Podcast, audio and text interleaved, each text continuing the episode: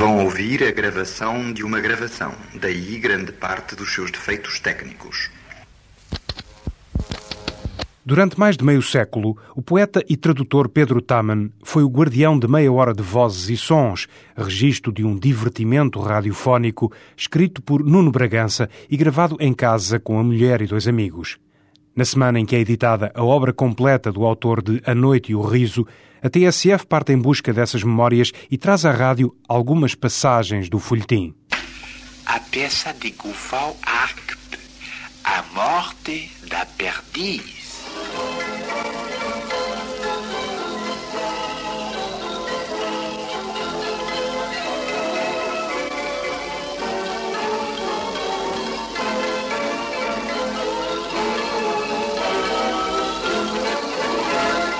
Em julho de 1956, Nuno Bragança estudava Direito com Pedro Taman. Estávamos nas chamadas férias de ponto. Para quem não saiba, as férias de ponto são as férias que se intrometem entre o fim das aulas e os exames. Jovens estudantes de Direito? Estudantes de Direito. O Nuno Bragança e eu íamos fazer o exame do quarto ano. O terceiro homem desta, desta gravação eh, o Nuno Cardoso Pérez ia fazer o quinto, aliás, logo a seguir a fazer o exame de quinto ano, portanto, de terminar o curso, uh, entrou para a Ordem Dominicana e hoje é um frade dominicano com o nome de Frei Mateus Cardoso Pérez. Naquela altura era outro Nuno. É? E o Nuno Bragança, que tinha casado no princípio deste ano e que vivia uh, em Sesimbra, ao pé de Sesimbra, em Santana, numa casa que pertencia aos pais e que já não existe, convidou-nos ao Nuno Pérez e a mim para irmos passar essas férias lá e estudar lá e tal. E o que aconteceu foi que, de uma maneira muito disfarçada, como era próprio do Nuno Bragança, ele já tinha decidido intimamente que não iria fazer exame, que iria desistir daquele ano. E, portanto, ele tinha imenso tempo livre. Essas férias estava mais descansado. claro. E, por isso, uh, divertiu-se a escrever uh, esta, esta peça radiofónica e a imaginar a montagem sonora, etc. E desafiou a mulher, a Maria Leonor, uh, já grávida do primeiro filho, para essa gravação. e, e divertimos-nos imenso, divertimos-nos imenso. Foram uma ou duas noites, agora já não, neste momento não, não me recordo se foi uma ou duas noites. Sei que depois houve uma, uma, um acrescento, porque ele, Nuno Bragança, ficou tão entusiasmado com a interpretação do Nuno Pérez eh, que criou para o desconhecido, um, um dos personagens da, da peça, eh, um, um, um moço da Shoah, um, uma, a história da, da sua da sua luta com, com o Peru Silvestre na sedenta Arábia e, e, e, de como encontrou o Asse, o célebre, o célebre bicho, uh, que foi, portanto, acrescentado depois. A gravação foi feita num, num antigo, era uma coisa que havia muito naquela altura, uh, móveis, móveis que se tinham na sala e que tinham simultaneamente telefonia, uh, o pick-up, como se dizia, e, e, às vezes um gravador. Este, lembro-me, estou a vê-lo, era um móvel Grundig e tinha um gravador que, salvo erro, era não de fita, mas de, de fio, que parece que existia naquela altura, um cabo de metal. Fio daço. Um fio daço, exatamente. Bem, e que ainda por cima gravava de uma forma pouco usual, insólita, gravava num sentido contrário ao habitual. Havia um, uma coisa de cujos nós técnicos não me lembro uh, exatamente, mas havia esse problema. Isto porque o Nuno, que nunca ligou, o Nuno Bragança, que nunca ligou a isto, para ele isto tinha sido efetivamente um divertimento, de tal modo que quem acabou por ficar com a bobinezinha fui eu que lhe pedi, porque eu tive a presciência de que isto era uma joiazinha que era preciso conservar uh, e pedi-lhe a bobina. Mas depois não, não conseguia passar aquilo em sítio nenhum e lembro-me de ter ido à Grundig e foi a Grundig que me passou para uma cassete, salvo erro. Uh, ou, creio que para uma cassete. Depois eu passei para, para, para fita grande de, de, de gravador, e depois mais tarde para um, para um CD, já em tempos muito mais recentes. Eu era o único detentor da, da, daquilo e foi aí que aconteceu o desastre, porque numa das diversas uh, passagens uh, perderam-se as duas últimas frases da peça, que ainda por cima são frases-chave uh, e solenes que concluem esta, esta, este episódio engraçado da vida do, do doutor e, da, e, dos seus pacientes e da enfermeira Nina Souza. Uh, tenho ainda esperança de que uh, alguém, alguém da minha família, um dos meus filhos, uh, tenha uma cassete ainda completa uh, com a gravação completa. E, e, se for ótimo, porque nessa altura podemos fazer qualquer coisa com ela, ainda por cima com meios que existem hoje e que não havia uh, naquele tempo. A gravação sobrevivente é um dos extras do DVD Nuno Bragança, O Homem que Dava Pulos, um filme de João Pinto Nogueira, editado pela Midas no ano passado.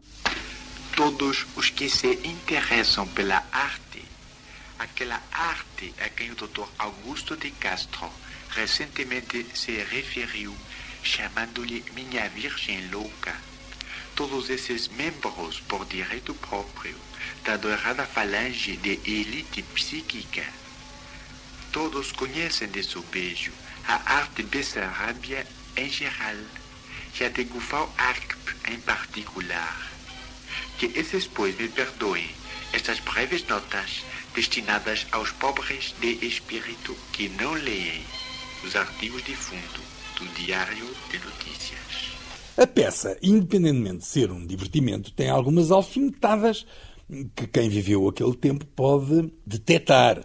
Sei lá. A começar logo pelo princípio. A começar pelo princípio, quando se refere ao Augusto de Castro, que tinha, pouco tempo antes, tinha saído um, um artigo. O Augusto de Castro era então o diretor do Diário de Notícias e era uma das figuras uma das eminências pardas do, do regime salazarista, e tinha publicado um, um, um, artigo, ele escrevia artigos de fundo para o Notícias, um artigo sobre a arte, sobre a arte, e que terminava uh, com uma invocação à arte em que lhe chamava Arte, ó oh, minha Virgem Louca. e, e o Nuno Bragança não perdeu a oportunidade, e logo no princípio, ao apresentar o Gufau Arp, autor da peça, uh, a Morta Perdiz, uh, diz logo que ela interessará com certeza a todos aqueles que se interessam pela arte. Essa arte é quem o Dr. Augusto Castro chamou Minha Virgem Louca.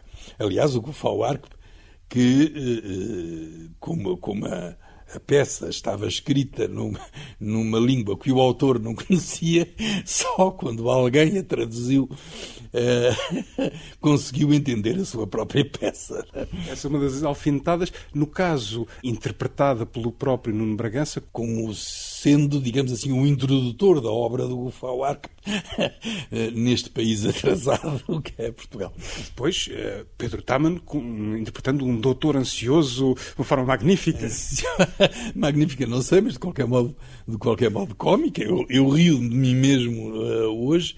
Uh, o, o, o doutor uh, pretendia ser, e eu creio que, que, que o acentuei bastante, realmente um personagem nervoso, um personagem que, que, que, que por exemplo, cantarola aquela lenga-lenga do princípio ao, ao fim, em todos os intervalos de, de, silêncio que há na peça, ele cantarola uh, aquilo. Era uma vez um menino pequenino, era uma vez um menino calmeiro para o papai. O doutor cantarola uh, aquilo sobretudo, está uh, aflito porque a sua clínica de, de bichos uh, está a ficar sem clientes, não é? E, portanto, portanto eu sou o doutor, a menina Souza é enfermeira, que aliás a Maria Leonor, personagem que a Maria Leonor interpretava com o seu sotaque alentejano, sem, sem, sem, sem retoques, é um uma, uma enfermeira, uma menina uma menina um pouco tonta, enfim, que entra e sai e anuncia e tal, e que descobre a, a, a perdiz em cima do autocolismo. uh, e, Diz que faz as delícias do doutor Caçador. Do doutor Caçador. E o, e o, e o com, com, o seu revólver. Bom, e, o, e o Nuno Pérez a fazer então dois, dois papéis. O primeiro, o Abexim, o Abexim, o Abexim que traz os, os seus gatos chineses, uh, porque tinha lá tido um gato que tinha sido tratado, e depois uh, o, o, tal desconhecido, um homem misterioso, que traz um saco e anda de bandana, uh, que, que, que traz o seu aço, o seu aço que está, pelos vistos, que está doente. Tem alguma passagem favorita deste folhetim radiofónico? Há assim algum uh, momento que quando uh, escuta, quando foi dando a escutar, uh, lhe provocasse particular agrado em ouvir? É difícil dizer, sabe? Eu, eu sei, sei quase isto tudo de cor. Mas lembro que uma das coisas que mais me, me, me divertia, para além da, da, das intervenções do Nuno Cardoso Pérez, quer como abexim, quer como desconhecido, eram as conversas a sós entre o doutor e a enfermeira, não é?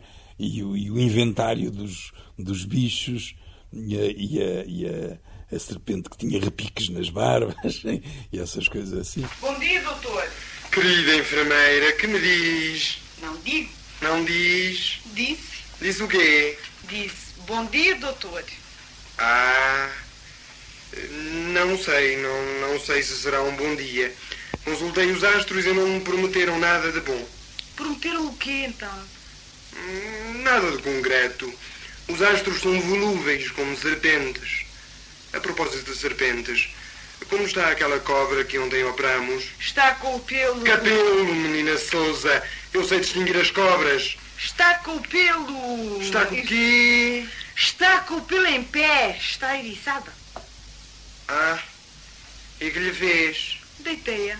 No leito? Não, fora. Ah. Menina Souza, vai ver quem é. Sim, doutor.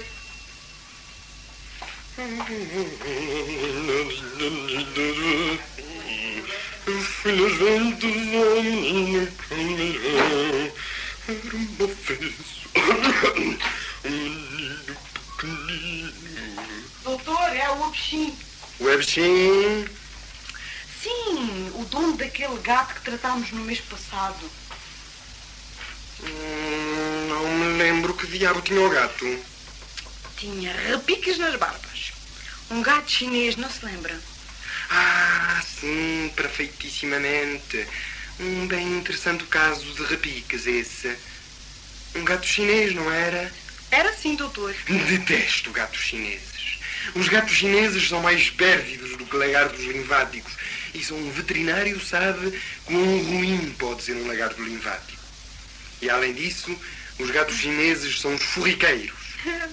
Este, pelo menos, esforricava desde manhã até à noite. Pois é. Precisamente a atitude a aguardar da parte de um gato chinês. Malditos, malditos sejam os gatos chineses. Doutor, está o abexinho à espera. Odeio abexins. Os abexins uma peste, uma abominação. Nunca conheci abexinho que não fosse. Que não fosse o quê? Que não fosse abexinho. Talvez ele queira pagar. Ah, bem. Isso é outra história.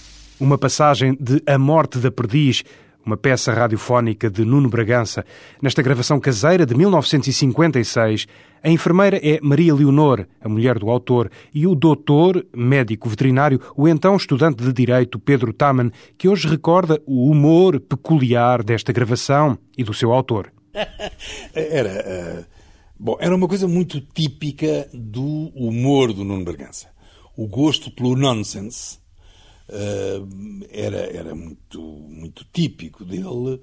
Uh, o tipo de brincadeiras que ele inventava, por exemplo, quando convidava um grupo de amigos eh, lá para casa, era desse género. Sei lá, ele uma vez convidou um grupo de amigos, de que eu fazia parte, para a cerimónia era um jantar, mas haveria a cerimónia da, da sagração dos folaperus.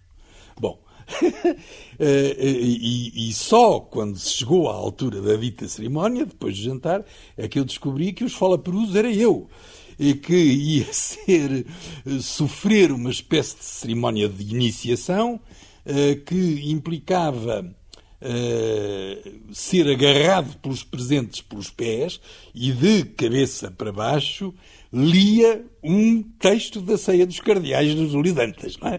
Isto é o tipo de coisa que o Nuno gostava de fazer uh, e, e, que o divertia muito a ele e que nos divertia a nós também. Uh, e, portanto, a Morta Perdiz inscreve-se perfeitamente nessa linha. Uh, era uma época em que na rádio portuguesa havia o, o teatro radiofónico e também as novelas radio, radiofónicas.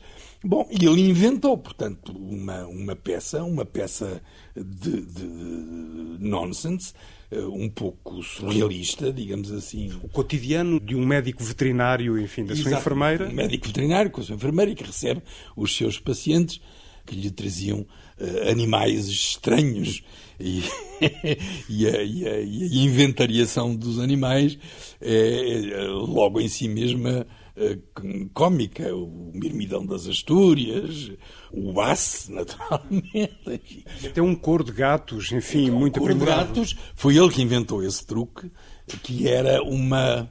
Uh, feito uh, por uma um disco de 33 rotações passado em 78, portanto um vinil passado à velocidade de 78, e era uma canção da Peggy Lee, eh, que era uma, uma, uma cantora muito, muito na moda nessa altura, eh, e que implicavam e que tinham um coro e portanto eh, aí está o coro dos gatos chineses de Xangai né?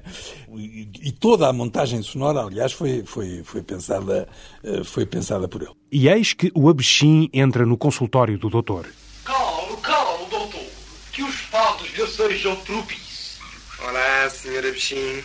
Então o que o traz por cá? Os meus impulsos. Eu quero beijar-lhe as solas dos pés. Quero o quê? Que é que é isso? Largue-me! Quero beijar-lhe as solas! Largue-me, rabolas! Vai beijar o rabo do gato! É o que eu tenho feito, doutor. Desde que a sapiência sua curou aquele querido bicho, não tenho feito outra coisa. Tem feito o quê? Oscurar o aveludado traseiro do meu filho. Safa. Ouça, senhora Bichinho. Lá que o senhor se distraia com desportos semelhantes, vá. Isso é consigo, embora eu ache o seu procedimento deplorável. Mas eu sou um cientista, um homem de afazeres. Se quer beijar solas de pés, arranja uma centopeia e tem com que se entreter de manhã até à noite. Mas não me desperdice o tempo. Doutor, eu não venho desperdiçar o seu tempo. Eu quero pagar-lhe. Pagar? Quero pagar o seu trabalho. O senhor sabe o meu gato chinês e ao fazê-lo sabe da ruína. Assim? Sim. Sim? Sim. Quero dizer sim. Meu gato é o meu ganha-pão. O seu gato? Como é que ele faz isso? Cantando. Porque o meu gato, saiba-no, é um gato chinês cantante. Muito me conta. Bem. Então estou ao seu dispor. Eu já volto.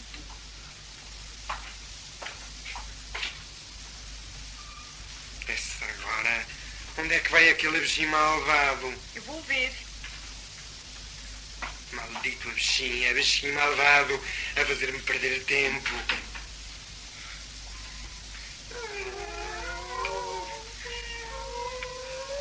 Eis os meus companheiros. Oh, doutor, ele tinha esta bicharia toda lá fora. O senhor está doido. Tire esta bicharia daqui para fora. Doutor, eis na sua presença o famoso conjunto dos gatos cantantes. Que raio de gatos estes? Doutor, meu querido Salvador, vou-lhe pagar os seus serviços com uma moeda rara. Qual moeda? Que diacho? Que instrumento é esse? É o meu eleúdo. Vou, doutor, oferecer-lhe uma serenata. Querido gato, viu-la? Ouça, senhora bichinho. Ouça a vossa sabedoria, senhor doutor. Então são gatos. Estão prontos. Então vamos a isto.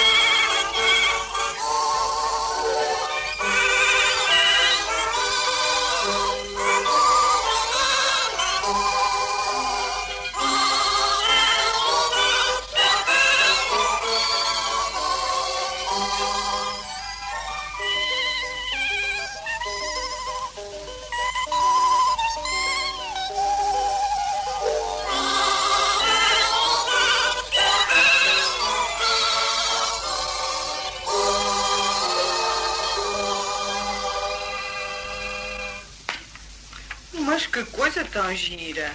Então, doutor, cavaliz. É isto o seu pagamento? É. Ó, Sr. Agostinho, quer ter a bondade de levar os gatos lá para fora? Depois volte cá que eu tenho uma coisa para lhe dar. Eu levo os gatos, doutor.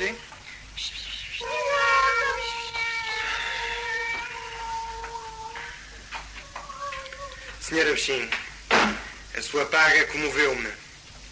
Acho demais para o pouco que lhe fiz. Não diga isso, doutor. Digo, digo. Quero dar-lhe a demasia. Ora, venha cá. Hum, Mais perto, se faz favor. Vê esta mão calejada pelo bisturi. Beijo, querido Sal. Então toma! Mais esta! E mais esta! E agora lua, bicho malvado! Onde? Lua! Olha mais! Ai! Eis do que estes argins precisam. Precisam disto como de pão para a boca. Doutor, o Agostinho saiu porta fora aos gritos. Era um birbante. Teve o que merecia, isto tudo. Deixa-me meditar um pouco, menina Souza. Sim, doutor. Um dos momentos do folhetim A Morte da Perdiz, este divertimento, como lhe chama o doutor da gravação, nunca foi levado muito a sério pelo autor Nuno Bragança. No entanto, diz-nos hoje o poeta e tradutor Pedro Taman, trata-se de uma verdadeira joia. Por um lado, e isso está longe de ser despiciando, é uma recordação do Nuno Bragança, que é um, um autor importante da literatura moderna portuguesa e que, se não fosse esta edição da, da, da, obra completa, corria o risco de morrer segunda vez. O que acontece a muitos uh, escritores intelectuais portugueses. Mas, por outro lado, é uma joia também pelo, pelo valor que tem em si mesma, porque é, por um lado, um, um sinal de uma época, de uma época uh, teatro radiofónico, uh, do, do, tipo de, de, truques e tiques que a rádio tinha na, na, naquela altura, mas também um, um sinal uh, de uma das características e de um dos, dos aspectos da personalidade do Nuno Bragança, que, por definição, era um, um homem uh, multifacetado, com aspectos muito diferentes na sua vida e que ele sabia isolar muito bem uns dos outros. O Nuno Bragança tinha uma vida compartimentada, digamos assim, uh, porque era, era, ao mesmo tempo, este brincalhão, nunca um brincalhão totalmente um gratuito, mas um brincalhão, mas era ao mesmo tempo o escritor que ele, acima de tudo, queria ser e era, e era o homem uh, da política e da política que meteu as mãos uh, na massa mesmo e que não se ficou por simples lucubrações. E era o homem religioso, que nunca deixou de ser. E que o foi até ao fim da vida, persistindo nesse lado que eu chamarei místico, eh, muito mais tempo do que os seus companheiros de geração. Eh, eu, o João Bernardo da Costa, os outros todos. E com exceção do Nuno Pérez, com certeza que esse é frado hoje. De forma evidente. esse é evidente. É? O que queria perguntar era se representando esta peça radiofónica, A Morta Perdiz, enfim, um dos aspectos da personalidade de Nuno Bragança, se já era possível vislumbrar aqui, nesta, neste divertimento da juventude, sinais do que viria a ser a escrita do homem mais maduro? Eu penso que sim. Neste aspecto, há, um, há uma agilidade na linguagem, uma sabedoria na utilização dos adjetivos, por exemplo, eh, que se vai encontrar na obra subsequente dele. E por outro lado, este tipo de humor, este tipo de humor, aparece, por exemplo, na Noite e o Riso, no primeiro livro dele, que é publicado 13 anos depois da, da gravação da Morta Perdiz. A Noite e o Riso sai, salvo erro, em 1969, uh, e que começa logo por uma frase que podia ser da Morta Perdiz, criado, embora entre hálitos de fazão, é? Eh, retratando assim a, a, infância que teve, a infância aristocrática, mas eh, de clausura, digamos assim. E, portanto, há na Morta Perdiz pistas eh, ou vislumbres de aspectos que aparecem depois nas obras ditas sérias do, do Nuno Bergança. Não podemos desanimar. Damos coragem. Que mais bichos temos? Apenas um. Só? Só. É o mirmidão das Astúrias. Ah, é um, mas vale por sete. Gosto tanto, tanto, tanto, tanto de mirmidões. De onde é este? É das Astúrias. E eu que gosto tanto, tanto, tanto, tanto das Astúrias. Vamos depressa, que tem esse delicioso bicharoco. Está esclerótico e cheio de preconceitos gástricos. Traga-me cá. Depressa. Sim, doutor. Depressa. Depressa.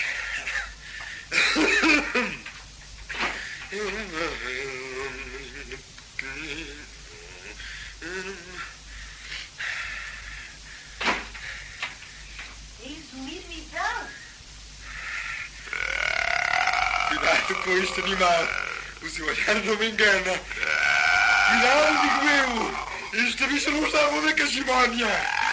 Cuidado! Xissa!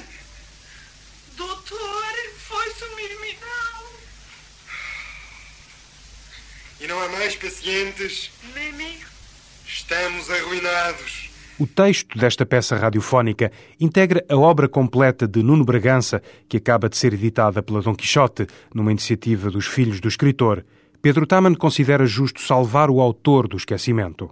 Eu penso que a reunião num só volume do que ele publicou em vida, mais a morte da perdiz, e um, e um conto, um, um texto publicado postumamente e de difícil datação, diz-se aqui, mas sobre isso eu também posso dizer algumas coisas, vai, espero eu bem que sim, vai salvar a, a, a memória e a importância que o Nuno Bragança teve na literatura portuguesa. Eh, esse, esse tal texto. Estamos a falar do, eh, do fim do mundo. Do fim do mundo. Do fim do mundo. Esse tal texto, eh, que foi publicado postumamente, eu lembro-me, o Nuno Bragança deixou escrito que havia três pessoas que deviam ser consultadas sobre a publicação das coisas dele, que seriam a Maria Velho da Costa, eu e o Gerardo Castelo Lopes. Uh, discutimos uh, muito quando apareceu este texto sobre a data em que este texto teria sido escrito. E, por exemplo, a Maria Velho da Costa achava que, por um lado, tinha coisas que poderiam ser da época da, da Noite e o Riso, mas outras que poderiam ser posteriores. Não?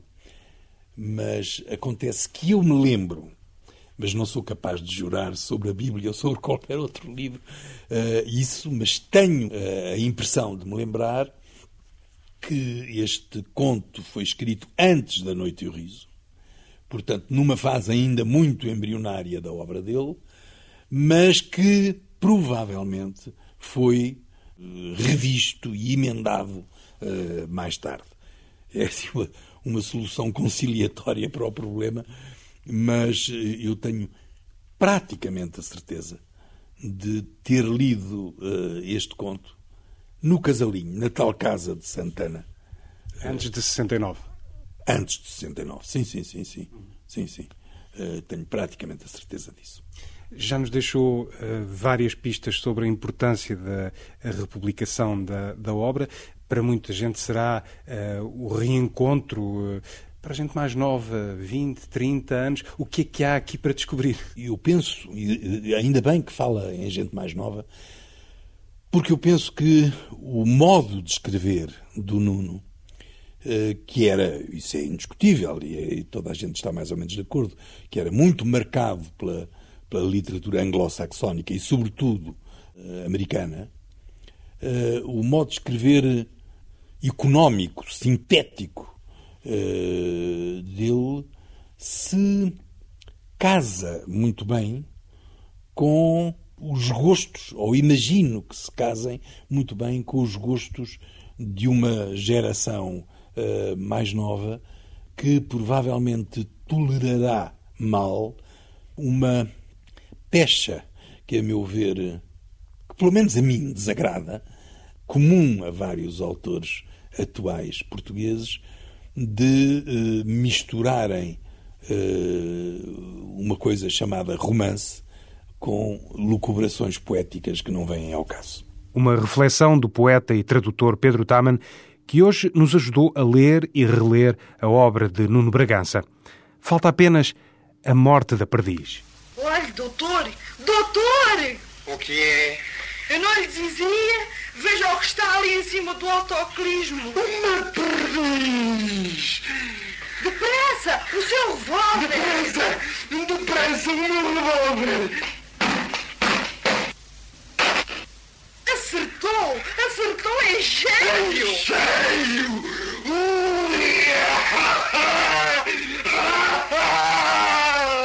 Se não fosse eu, hein? Se não fosse eu! Minha querida moça!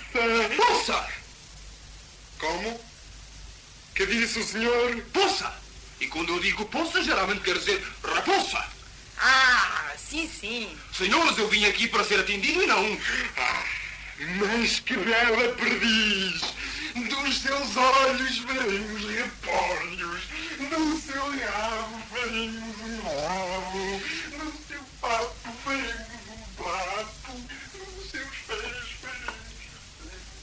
então, então, e eu?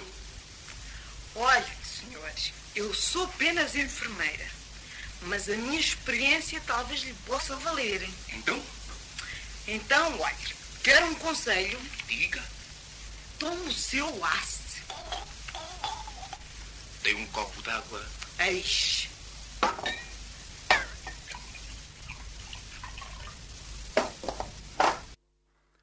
Faltam as frases finais.